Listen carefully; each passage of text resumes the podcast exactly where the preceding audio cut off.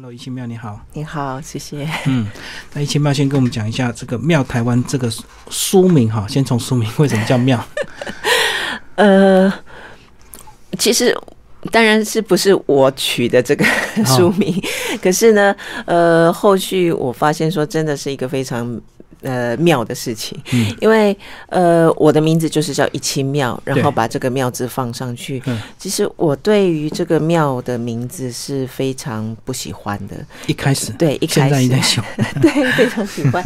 但是一开始我小的时候呢，因为像日本人的名字，大部分都是什么子啊，子子，对对，感觉比较是有有一点可爱卡哇伊的感觉。但是一个字，然后毕竟是一个庙，这个字你在日本。是念他哎，嗯，然后大概都是已经七八十岁以上的欧巴桑才会有这个名字。哦，就是就是很很旧以 很很很就是很长时间以前流行过的名字，就如果你一听那个名字，就会觉得说哦，你年纪一定是很大的。那个那个年代的人就，对，嗯，可是我父亲就是。帮我取了这个名字，那我是一直抱怨的。然后有一次也有问过他说为什么要取这个名字，他就跟我讲说，呃，是从。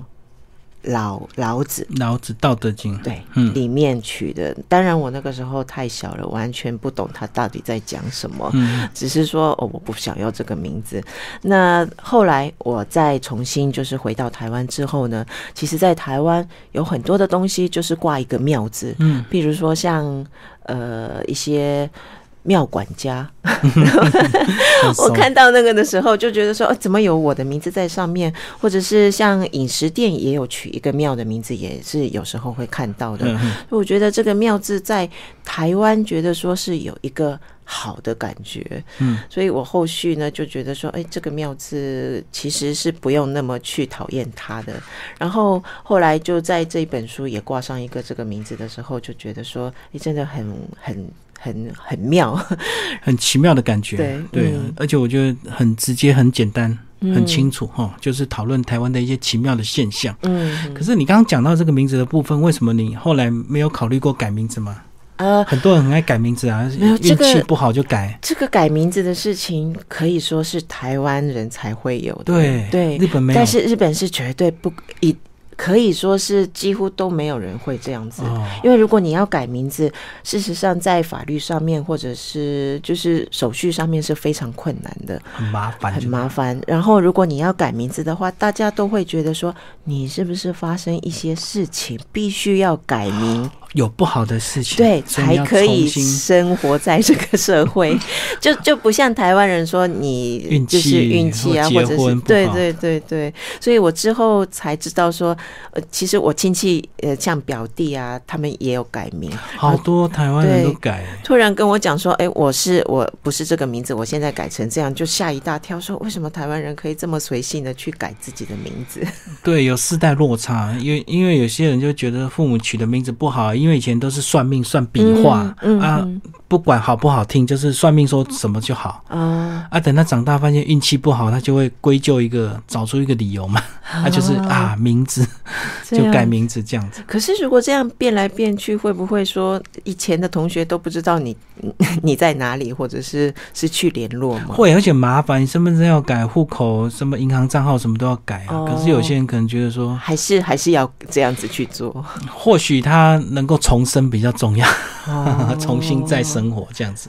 所以，所以李基明，基明也有换过吗？没有，没有，没有，因为我们就是，而且改名字好像女生比较多，嗯，男生比较少。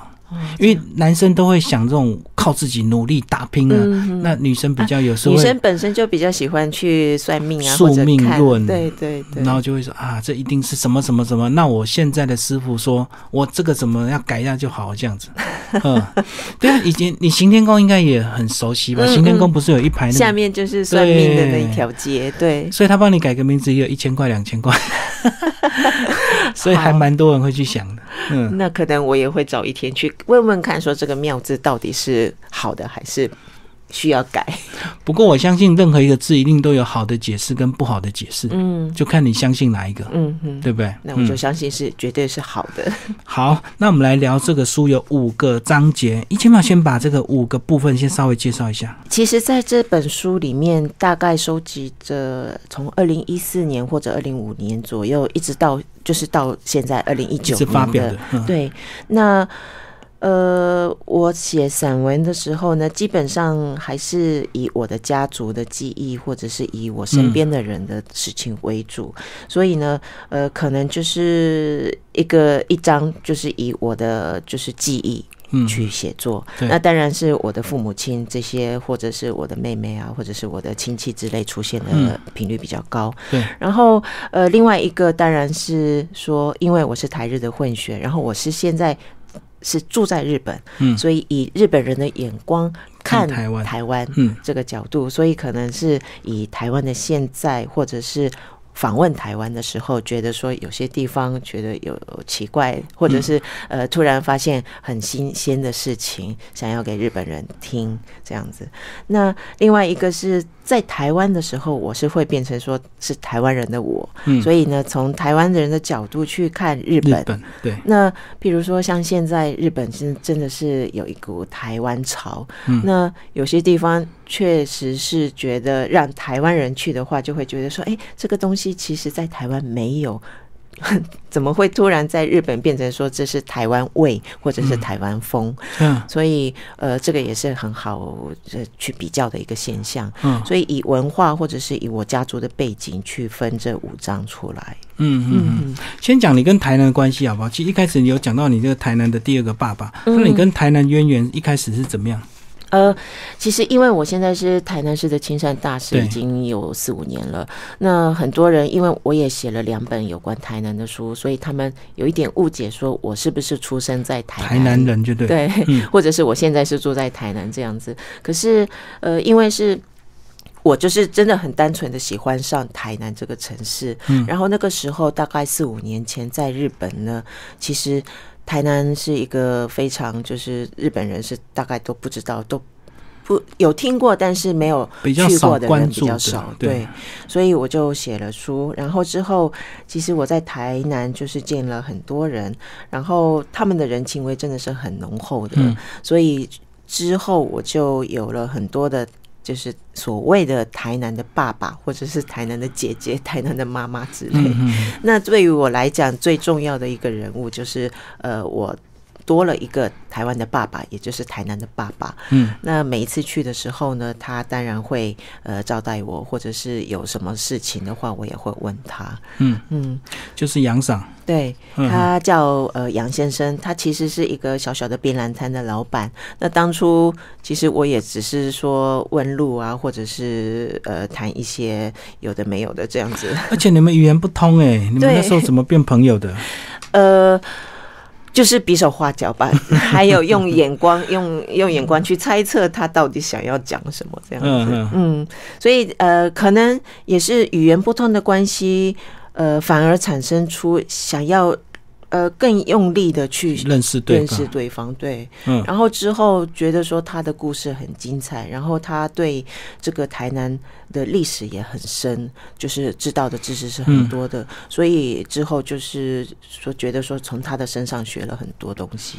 结果因为你的报道，害他变成槟榔摊变成观光景点，好多日本人找他拍照。对对，这个也是我没有预料到的，因为其实我只是想写说我在台南见到了这些事情。对，然后之后呢，反而呃，比我的书更更就是有很多的人想要去，实际上去。见他，然后呃去尝试这个槟榔的文化，或者是去呃他的那边去跟他聊一聊。所以现在我是听说，一直到二零一九年的现在，已经有超过五百或六百组的人到那边找他拍照，对，找他拍照，或者是跟他一起聊天。所以现在可能是在日本最最有名的一个槟榔摊老板的老板，对大家都说马路洋桑，嗯，马路大家都知道，嗯。哎，可是为什么你一开始会锁定我的台南写这本书啊？为什么不是我的台北、我的台中、我的高雄，或者是我的基隆这样子？对呀，嗯，因为也就是说，我喜欢台南，然后知道说写台南的书在日本是比较少，没有没有哦，完全没有的。对，那其实像台中、高雄啊，或者就是台北是已经很多了。嗯，所以我觉得应该要写这一本才对。对啊，可是为什么没有我的基隆？还比较沉重一点。对，因为我我父亲是基隆严家出生的，所以应该是我写这一本书才对。可是我对于基隆，因为我出生的时候就是在呃台北生活，嗯，所以对基隆其实没有印象。然后我们严家也在基隆，已经没有就是一些呃之前住过的那些。呃，家都已经没有了，所以我们亲戚其实都是生活在台北圈。嗯，所以毕竟是基隆的严家，但是对于基隆可能是比较呃不熟悉，所以也没有对，所以。之后，我现在慢慢慢慢的认识到基隆，所以我也许之后我有机会的话，也可以写一本我的台我的基隆。哦，这样有经验的，就是要写任何现实，只要你花一段时间去住一两个月，嗯，就能够整理出，对不对？嗯嗯。而且主要是我觉得，因为你的身份比较特别，呃，相信在地很多所谓的呃官员或者是一些在地地方的业者都很乐意。赶快帮你推荐，这样你就能够帮他们行销嘛，所以他们一定会 带你到处去逛，对对，更快速的认识地方。但是呃，我也不是一个美食家或者是旅游的那些专网红、部落客，对，所以呃，坦白讲，有些地方我去吃，觉得。不不不适合我的口味的话，我也不会说勉强写说，呃，那那家店好吃好吃这样子的。所以呃，真的我写出来的东西，可能就是以我自己去看，或者是自己觉得有兴趣，才会把它记录下来。那你没有打算写台湾的牙医 之旅，跟到到各县市跟一些牙医诊所认识交朋友？呃，我觉得这个是非常有趣的事事情。对，因为其实我到台湾的各地，第一件事情当然是要去品尝他们的美食。对。那第二，可能我很关注的还是想要看一些就是招牌写牙医之类。对对。然后，如果你如果可以看一点的话，我我是会去关注的。那像台南的话，我有看到一间是非常非常古旧的牙医，老建筑的牙医，对。然后里面放的也是在日本的所谓的牙齿博物馆、历史博物馆里面才可以看到的那种那个诊呃诊诊疗医疗台嘛，对。所以我觉得这个东西还保留在那边，然后还现在还在用，是一个非常特殊的那个。所以那应该是一个老牙医吧？才会有这样的情感。对，然后我一进去，他就问我说：“你牙齿痛吗？”我就说：“呃，不是，只是想看一下。”他就很好奇的说：“你看这些东西为什么？”我就说：“我也是牙医，觉得说这个设备是非常罕见的，我我是想要去看一下这样。”那你们当场应该聊很多。对对对，就遇到知己了。呃，其实不是最呃现代化的那种设备，但是它的一些设备之类是对我来讲是真的非常有意思的。嗯嗯嗯，他应该也蛮压抑你能够了解这个东西，因为很多人可能看起来就很像古董而已。对对对。而且有些真的，你牙齿痛，看到他设备这么旧，你就不敢去看。可能你要换一些装潢比较新的，然后设备比较好的。我们来讲这个到台湾泡温泉，哎，台湾泡温泉跟日本泡温泉的一些文化体验。嗯，呃，这个其实是因为我小时候可能没有在台湾泡温泉过，嗯，所以所谓的我的温泉，对于温泉的这个知识，就是以日本的温泉为主。那当然是大家就是呃泡罗汤，嗯，对，没错，对，然后呃就是说。呃，比起台湾来讲，就是要守规矩的去泡温泉。但是到台湾，我就吓一跳，说要穿泳衣。对，但台湾比较害羞。对对，这个，但是我觉得这个是非常好的，因为就是可以家族一起泡一个汤池。哦，男女之间都可以。对，然后像有衣服朋友啊，也就是可以这样子。然后就像呃，在那个咖啡厅聊天一样，就是一边泡泡汤一边讲很多事情。那可是这个。呃，就是泡澡、泡温泉的这个 style 的不一样，是第一次看到那个，是觉得蛮蛮大的冲击的。嗯嗯嗯。那日本没有发展出就是要穿衣服的这个汤吗？就是要穿泳衣进去的，当然有，但是那个是分区为一种 SPA。SPA 的感觉，对。然后也不是说，如果你到一些比较有名的道地的那种温泉区，就没有办法去看那种 SPA。嗯，对，所以还是以就是男女分分别，或者是有些是男女一起混合的裸汤也有，可是这个是在日本也现在变得慢慢的变少了。嗯嗯嗯嗯，哦，对，男女混合还是很难哦。以前或许比较大家比较习惯，对不对？台湾有吗？有男女一起就是不穿衣服？应该不可能，除非那那个浴室是你们家的。哦，在在野外也不可能，嗯，不太可能，因为还是野外还是要穿泳衣啊，嗯，对，嗯，反而我们在外面就是不要穿泳衣，他们不允许穿，你去穿泳衣这样。对对对，嗯，好，我们来讲你的这些电视、电影跟那个舞台剧的作品，好不好？这有一个呃散文讲到说你的作品搬上台湾舞台剧，对，所以那时候你有演吗？呃，有，就是今年三月的事情。嗯，那呃是以我父亲为主角，就是把那个我父亲所过的所谓的日治时代，到一直到后面的台湾的那个时代为背景。对，所以呃。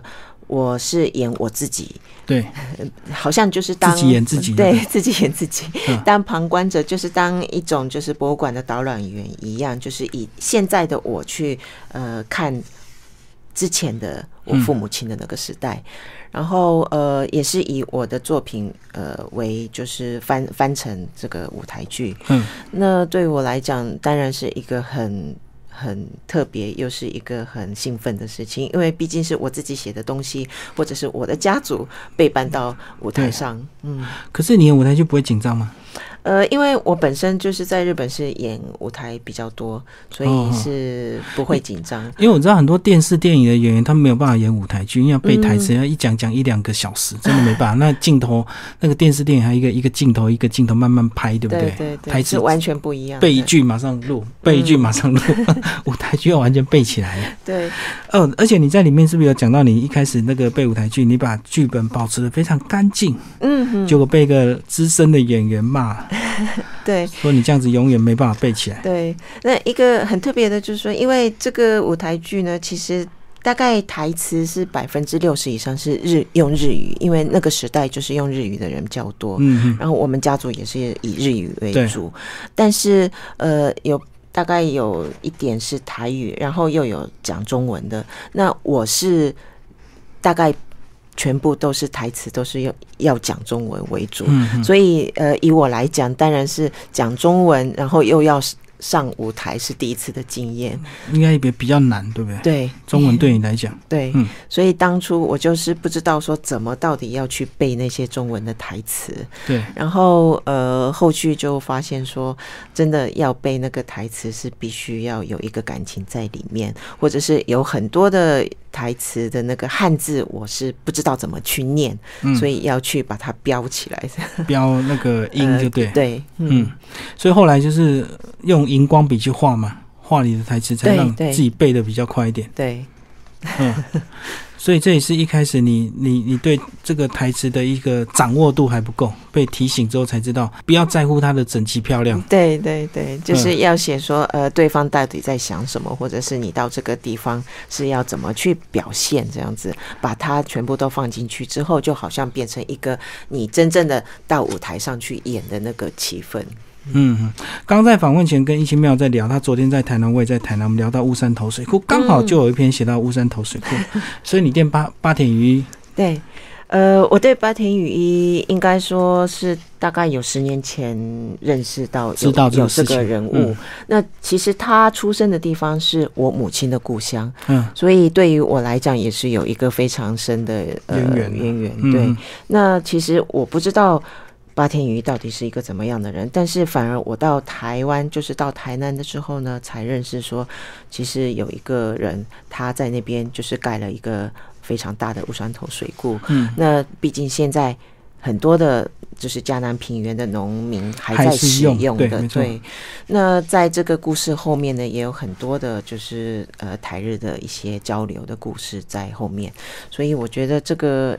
有有保留这个八田雨郁的这个园区，然后后续还盖了一些那个他们日治时代的民呃，就是所谓的宿舍，把它复原，对不对？对，嗯。所以现在呢，很多很多的日本人就是想要去看那个地方，想要去理解到底日治时代呢，日本人在那边到底做了什么。嗯。所以我觉得这个事情是非常有意义的，然后也是变成是一个台日交流的一个很重要的点。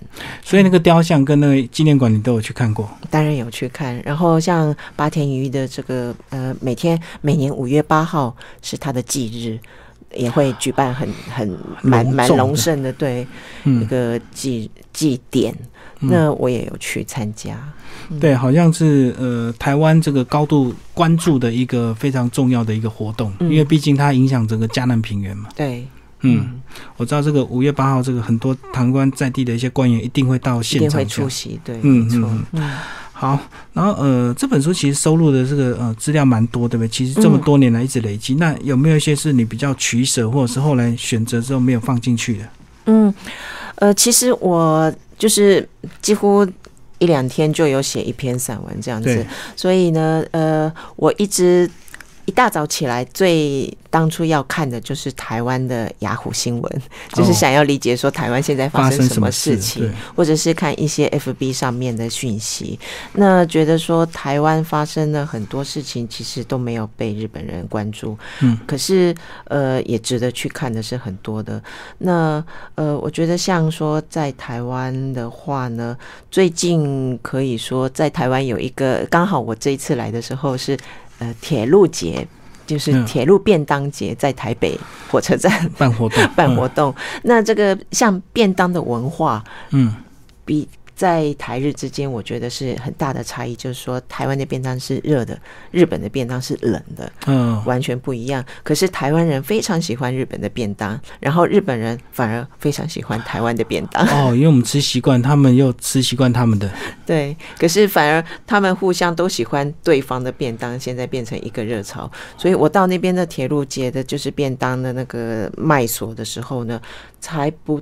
过一个小时，他们都说日本的便当全部都卖完了，嗯，所以台湾人很疯狂的去抢这个日本的便当。哦，所以你们冷的是有点寿司的概念，对不对？对，啊变。造型、颜色、配色都很漂亮，很漂亮，然后就很精致，就像有一点日本的怀石的那种感觉。可是都吃不饱啊，对，少少的。但是就是可能说用眼睛看就就已经饱了，对的样子。但是在日本其实也有一些，就是台湾的铁路便当到那边去的时候呢，也是大概就是不用一个小时，全部都被抢光。嗯，所以我觉得这个比较起来是可以让台湾人享受到说日本人对于台湾。应该说，台湾人已经看腻了那种，就是呃，在放上放一大块的那个鸡排啊，或者是猪排的，对对。那但是对于日本人来讲，那个是非常好吃的。哦，就是台湾的东西好吃，可是不营养。那日本的东西，这个呃比较营养，看起来比较养生，对不对？对。嗯嗯，所以互相都都喜欢对方的东西。对，可你刚刚讲到，你每天都会关注台湾的一些新闻，那你看到政治新闻，你不会困扰吗？你不会，你会避开政治新闻吗？因为看久了是会有点骂来骂去。呃，反而我觉得很好玩。是哦，对，因为我觉得每天每天都会出现那么多的新闻在上面。像日本的话，可能不会那么频繁的有每天，呃，就是不会出现那么多的。对，所以然后像在电视上也有很多的，就是名嘴一直讲来讲去。政论节目。对，我觉得这个也是一个台湾的，应该算是已经变成一个文化了吧？就是。是哦。对，所以我我觉得这个台湾的。选举对于日本人来讲也是很很很一说是很愉快的事情，就是说很值得去关注的，因为像就是。呃，毕竟是选举之前呢，就很多人在街道上，就是会有一些什么问卷调查、问卷调查，或者是造势，或者是对，然后他们都是摆一些昂姨桃在上面，然后大家都挥着什么，就是支持他的一些旗子。旗子对，那这个在日本是可能，因为日本人对于政治，尤其是年轻人，他们都没有，已经没有关心了，冷感。对，嗯，那我觉得这个。真的要理解一个国家，或者是要把它呃往一个对的地方的话，一定要有人去关注，或者是一定要有人去支持，或者是反对也可以。但是现在日本人连反对的声音都不出来了，对，所以台湾是热过头，日本是冷过头。对，应该是台湾是太热，热到这个大家都网络都骂来骂去，然后朋友之间也会互相骂。快到选举，大家有时候会吵架啊，就为了立场不同嘛。对，所以我觉得在一般的人的就是。朋友之间也会讲到这些政治的问题，是台湾人的特质，日本人完全不会。哦，所以你是用另外比较愉快的心情来看，就对。对，嗯，对，所以我觉得在台湾就是跟朋友讲话的时候，尤其像现在已经快要二零二零年的总统大选了，我觉得他们每一次碰到面，他们第一声就是讲这些事情。我觉得这个真的是很。很奇怪，也觉得说是很 又可爱的地方。对，嗯嗯。不过，他想有有有这么大的精力，还是不如骑 骑个车去环岛吧，对不对？这个一清妙也写了一本这个台湾环岛的书啊。这个把精力用在一些比较健康的地方，不要用在吵架。因为其实我后来发现，政治人物其实。在看到摄影机都很会吵，摄影机关掉之后，他们就变好朋友。是啊，这样子。对，有时候是大家互相演个戏嘛，因为要新闻卖点嘛，然后要假装两个吵得很凶，然后新闻就来报道我们，然后两个都有好处，然后等结束之后啊，走了，吃 吃饭呢，吃宵夜。那真的这也是台湾人很可爱的地方。我觉得也是蛮有意思的。只是说，我觉得呃，我们可以把心里，比如说这个一奇妙这个妙台湾的这本书也不错，拿来好好看一下。嗯，还还蛮多那个日本的观点呢。嗯，对，因为像日本的话，反而就是说，现在日本人非常喜欢台湾。那呃。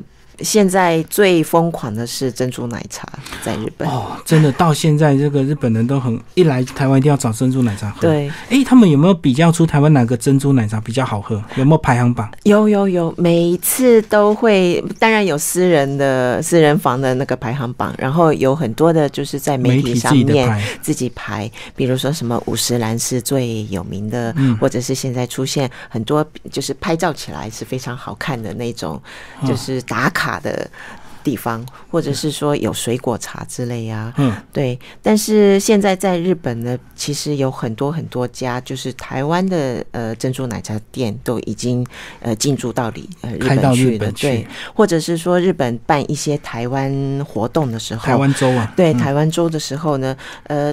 今年比较特别的，就是说每一次那个活动里面都会出现一条整整一条，全部都是卖珍珠奶茶的。嗯，然后在那些店头，就是大概要排两三个小时，你才可以拿到一杯珍珠奶茶。嗯，这个现象对于台湾人来讲的话，就说太疯狂了吧？就是 哦，因为台湾到处都喝得到，你不用排队，可是你日本人就会很乐意去排队喝到一杯珍珠奶茶。对，然后那个价。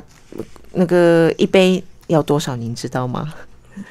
在日本卖台币应该最少要卖到一百块，两百多块，太夸张。台湾才四十块、五十块。对，但是但是。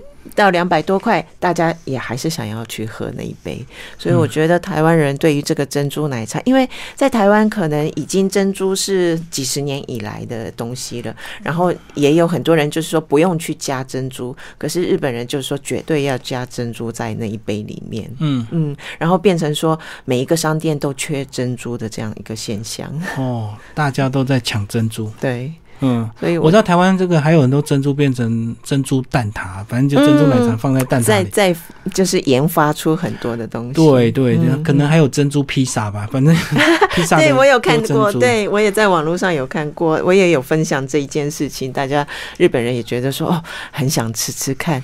但是日本人现在推出的有一个是呃珍珠冻，就是珍珠在饭上面放珍珠哦。